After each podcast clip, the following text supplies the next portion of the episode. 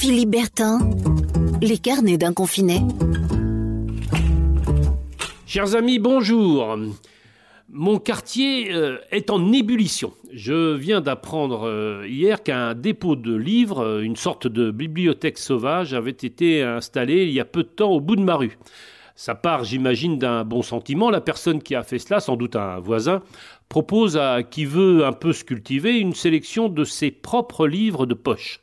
C'est en libre service et c'est bien sûr gratuit, se sert qui veut.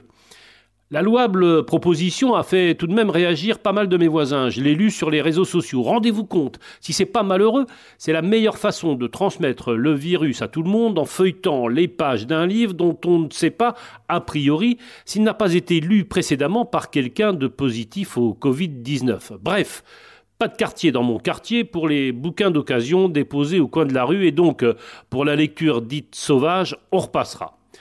Un voisin a tout de même proposé, je l'ai encore lu sur les réseaux sociaux, qu'on puisse éventuellement, et si on veut vraiment les lire, plonger les livres dans l'eau de Javel pour les désinfecter. C'est une idée comme une autre dont on ne garantit cependant pas le, résultat. Et pour ma part, moi, je préfère, voyez-vous, lire mes propres livres, au sens propre évidemment, compte tenu du virus, comme au figuré. À propos de livres, je peux même vous en conseiller un. C'est une série qui fut à l'origine un feuilleton dans, le journal, Les Chroniques de San Francisco d'Amestine Maupin. C'est la vie dans une pension de famille, une vie un peu de confinement à la sauce des années 60 et 70 aux États-Unis. C'est amusant, parfois très émouvant, et l'histoire s'étire en plusieurs épisodes très faciles à lire. Bonne journée, portez-vous bien, prenez soin de vous avec ou sans bouquin, et à demain.